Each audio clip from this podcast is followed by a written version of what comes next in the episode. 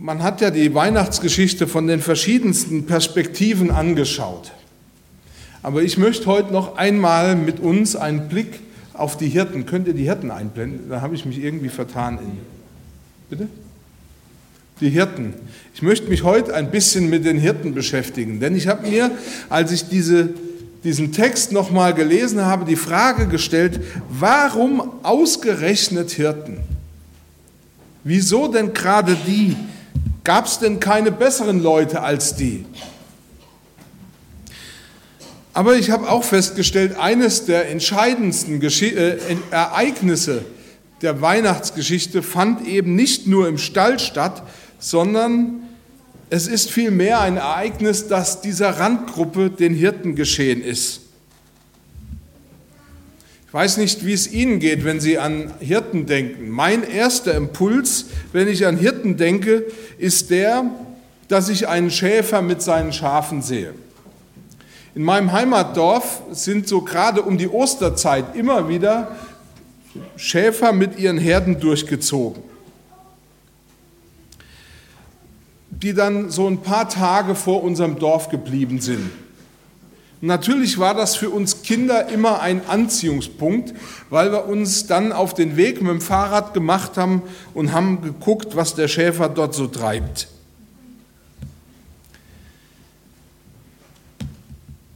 Manchmal schleichen sich natürlich auch so ein paar nostalgische Gefühle bei mir ein, vielleicht auch so etwas wie eine versteckte Romantik, wenn ich an sowas denke.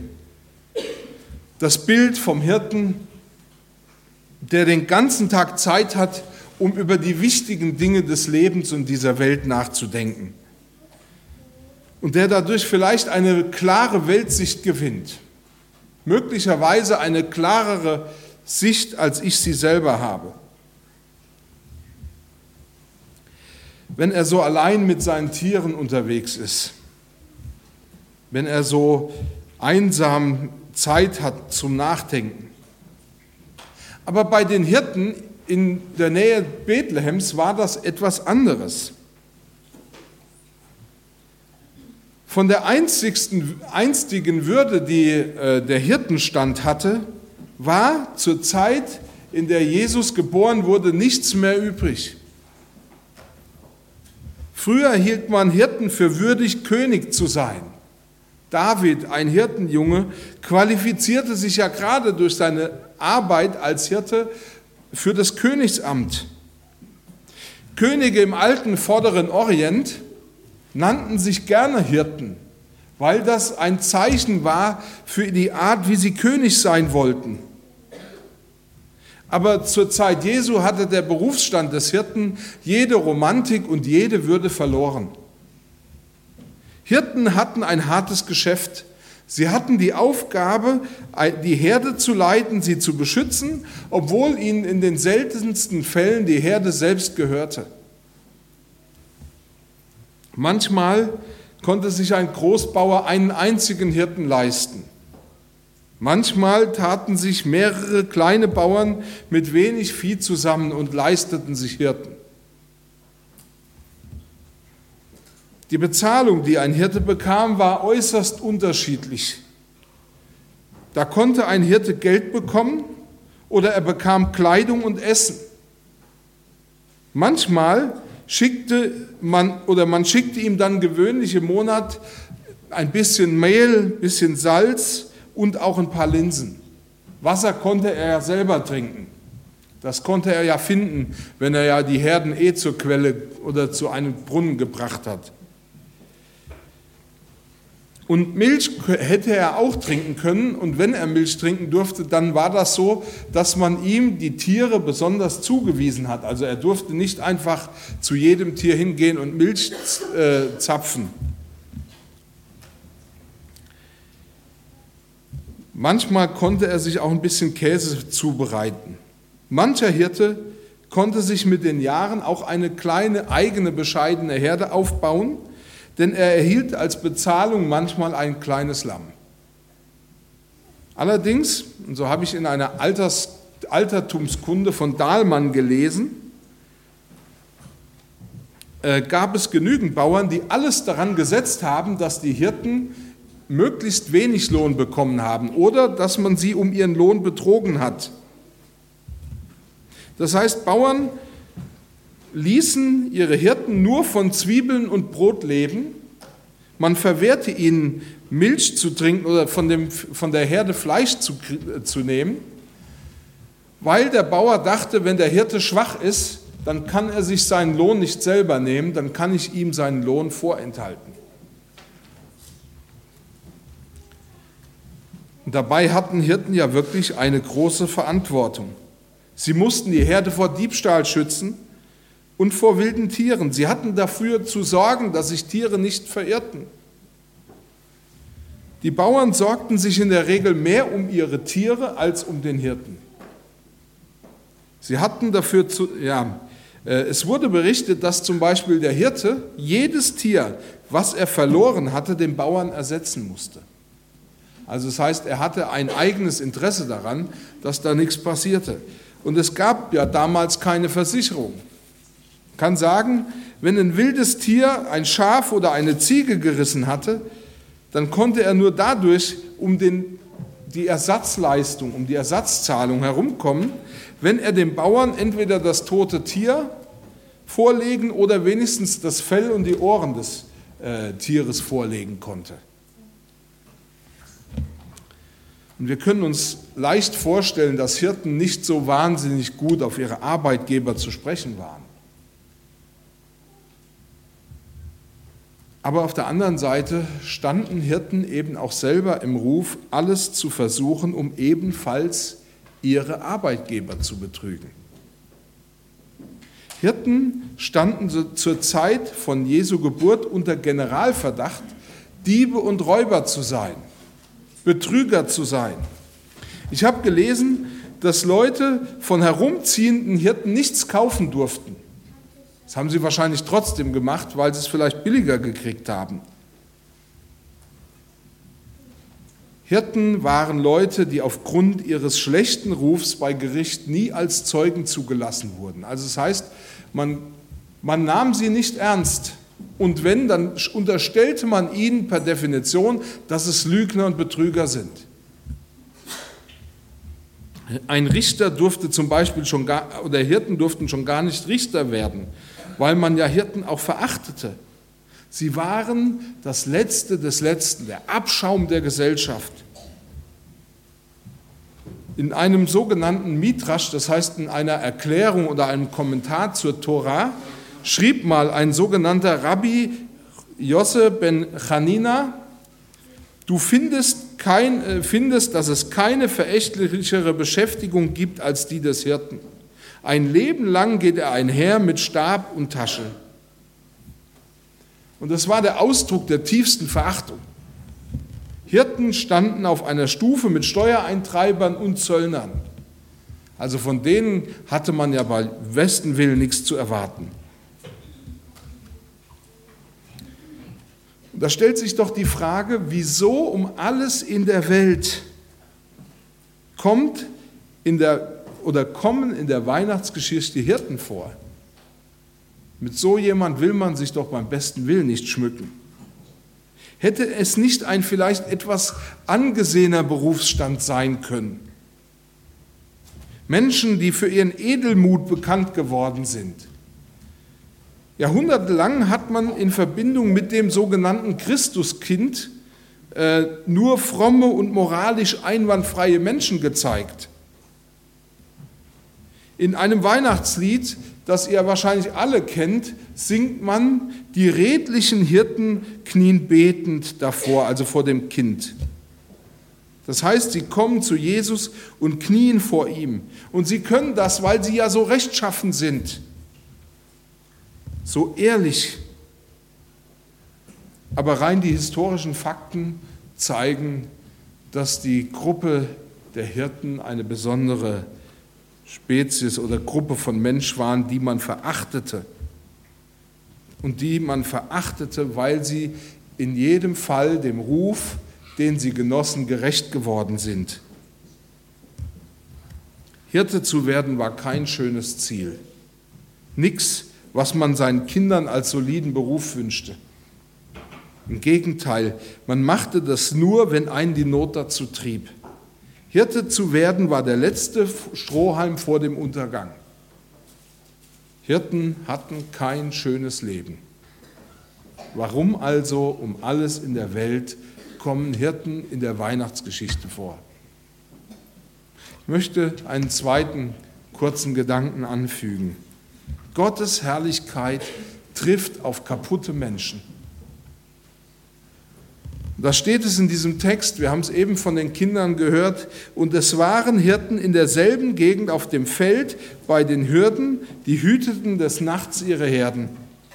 Und der Engel des Herrn trat zu ihnen, und die Klarheit des Herrn leuchtete um sie, und sie fürchteten sich sehr. Und der Engel sprach zu ihnen, fürchtet euch nicht. Siehe, ich verkündige euch große Freude, die allem Volk widerfahren wird, denn euch ist heute der Heiland geboren, welcher ist Christus, der Herr in der Stadt Davids. Wisst ihr, die Hirten fürchteten sich. Dabei waren es Männer, die lernen mussten, mit ihrer Furcht umzugehen. Wenn ein wildes Tier, ein Löwe oder ein Bär oder ein Wolf kam, so mussten sie ihn vertreiben oder töten, um die Herde zu schützen. Wisst ihr, ich habe mal als Geselle in einer Metzgerei gearbeitet, als Metzgergeselle, und da hatten wir einen bengalischen Tiger und eine Löwin in einem Käfig. Und ich kann euch sagen, dass das absolut beeindruckend ist, wenn man so vor einem Löwen steht. Zum Glück war ein Gitter dazwischen. Aber wenn du vor einem Löwen stehst, der brüllt, dann merkst du, wie das im Bauch kitzelt und vibriert. Ich weiß nicht, ob ihr das mal erlebt habt, dass jemand so, also so ein, einen gewaltigen Brüll, so ein gewaltiges Brüllen ausgestoßen hat. Und es ist jedem klar, mit so einem Tier willst du nicht kämpfen. Auf keinen Fall. Mit so einem Tier lässt du dich doch nicht wegen eines dummes, dummen Schafes eben in einen Streit ein. Beim besten Willen nicht. Aber der Hirte war dazu gezwungen, solche Kämpfe einzugehen und auszuhalten. Hirten konnten sich auch keine Furcht leisten, wenn Diebe, meist waren das Beduinen, kamen und sie nachts überfielen, weil sie die Herde rauben wollten. Interessant ist, dass die Hirten in der Regel sich keine Furcht leisten konnten. Sie mussten es lernen, mit ihrer Furcht umzugehen. Aber hier in den Versen, die ich gerade eben gelesen habe, beschreibt Lukas, dass die Hirten große Angst hatten und er beschreibt, sie hatten große Angst, weil die Klarheit oder die Herrlichkeit des Herrn, wie Luther es übersetzt, sie angestrahlt hat. Plötzlich sahen sie sich dem hellen Licht Gottes ausgesetzt. In der Bibel gibt es verschiedene Berichte darüber, was passiert, wenn Menschen mit dem hellen Licht Gottes angestrahlt bzw. mit der Herrlichkeit Gottes konfrontiert werden. Da ist zum Beispiel Petrus, einer der bekanntesten Jünger von Jesus. Nachdem er und seine Kollegen, sie waren ja auch Fischer, die ganze Nacht gearbeitet und nichts gefangen hatten, waren sie ziemlich entmutigt. Dann kommt Jesus und bittet Petrus, dass er in sein Boot steigen darf, weil er den Leuten am Ufer predigen wollte. Nach der Predigt gibt Jesus Petrus die Anweisung um die Mittagszeit, wo wirklich kein Fischer auf den See fährt, auf die Mitte des Sees zu fahren, sein Netz auszuwerfen und Fische zu fangen. Und sie fingen mehr Fische als je zuvor. Und da erkennt er, Petrus, in Jesus die Herrlichkeit Gottes. Und er fällt vor ihm auf die Knie, vor dieser Heiligkeit und rennt äh, und, und, und sagt ihm, geh weg von mir, ich bin ein sündiger Mensch. Oder da ist diese Samariterin, die Jesus begegnet. Sie erkennt die Herrlichkeit Gottes in Jesus und rennt in ihr Dorf und sagt allen, die ihr begegnen, dass Jesus Gott ist. Und dann sagt sie ihm, und er weiß alles über mich.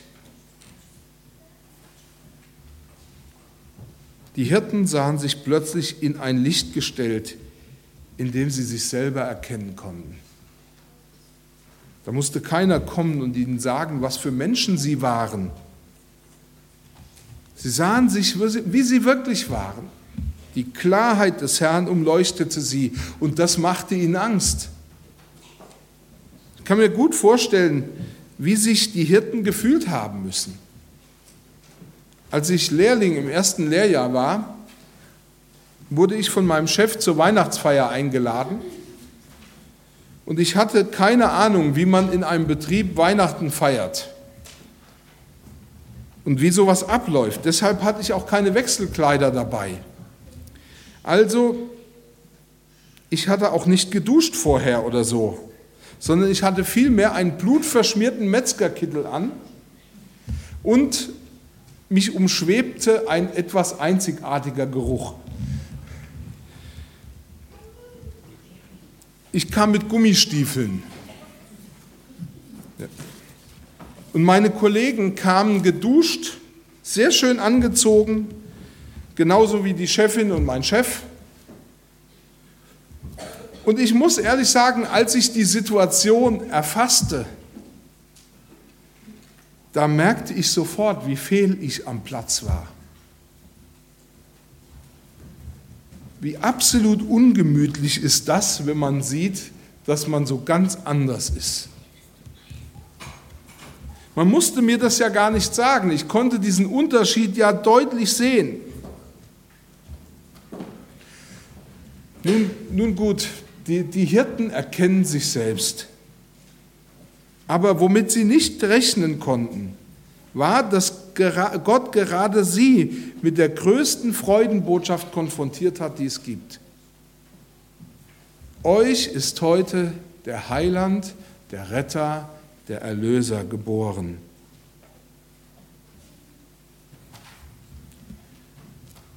Gott sagte ihnen, ich komme zu dir, zu dem, den eigentlich keiner will, die sich selbst die Nacht um die Ohren schlagen mussten für Geld, das sie oftmals nicht bekamen.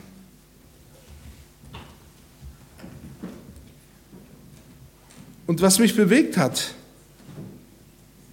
die Hirten erfahren, euch ist heute der Heiland geboren. Und interessanterweise geschah das nicht mitten in einem Gottesdienst oder in der Kirche oder im Tempel, sondern mitten auf, in der Nacht auf einer Wiese bei Bethlehem. Sie waren nicht vorbereitet, sie waren nicht gewaschen oder so. Trotzdem kommt Gott gerade zu ihnen. Er kam nicht zu Richtern, zu Anwälten oder Ärzten. Nicht zuerst zu den Priestern oder zu den Königen. Nein, die Herrlichkeit Gottes kam zu den Hirten, zu den Armen, zu denjenigen, die, im Druck, die dem Druck der Gesellschaft nicht gewachsen sind, zu den Hartz-IV-Empfängern, den Langzeitarbeitslosen, den psychisch Labilen. All das zeigt sich darin, dass, der, dass die Engel zu den Hirten kamen, um ihnen diese Freudenbotschaft zu bringen. Gott macht deutlich, ich komme zu denen, die sich nicht rechtfertigen können, weil ihr Scheitern im Leben offensichtlich ist. Ich komme, um zu tun, was die Engel angekündigt haben, zu heilen und wieder aufzurichten. Wahres Leben dem zu geben, der an mich glaubt. Das erleben die Hirten, dass Gott genau dieses Programm auch ihnen offenbart und zugänglich machen will. Es hat mich bewegt. Gott vertraut seine Botschaft, dass er Menschen retten will, nicht Universitätsprofessoren oder Richtern oder Gutachtern an, denen man ja von Natur aus unterstellen würde, dass sie eine verlässliche Botschaft gut weitergeben können. Er bringt diese Botschaft zu Hirten, zu Menschen, die nicht bei Gericht als Zeuge zugelassen wurden, um sich die größte Botschaft in diese Welt, damit diese größte Botschaft in die Welt hineinkommt. Warum gerade Hirten? So habe ich mich gefragt. Gerade deshalb, weil man an einem wirklich Geretteten sehen kann, wenn er die Wahrheit sagt. Gott gebraucht diese Randgruppe, diese Randperson, um seine Botschaft in die Welt zu tragen. Und Gott gebraucht die Hirten, um dir heute zu sagen, du kannst kommen, wie du bist. Du kannst an mich glauben und zu mir kommen. Ich komme zu dir. Glaub der Botschaft der Engel, wie es die Hirten gemacht haben. Glaub an Jesus und du wirst erleben, auch dir ist heute der Heiland geboren. Amen. Ich möchte noch beten.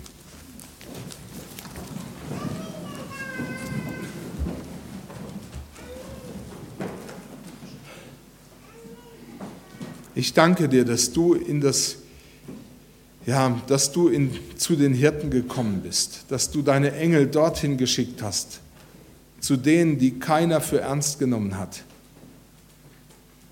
Und ich danke dir, dass du ja, ihnen gezeigt hast, dass du die wahre Rettung bist für sie und ich danke dir, dass du das auch für mich geworden bist. Herr, du weißt, wer heute hier ist, der sich vielleicht genauso fehl am Platz fühlt, genauso wenig beachtet oder geliebt. Ich bitte dich, begegne diesem Menschen, dieser Person mit deiner Herrlichkeit. Amen.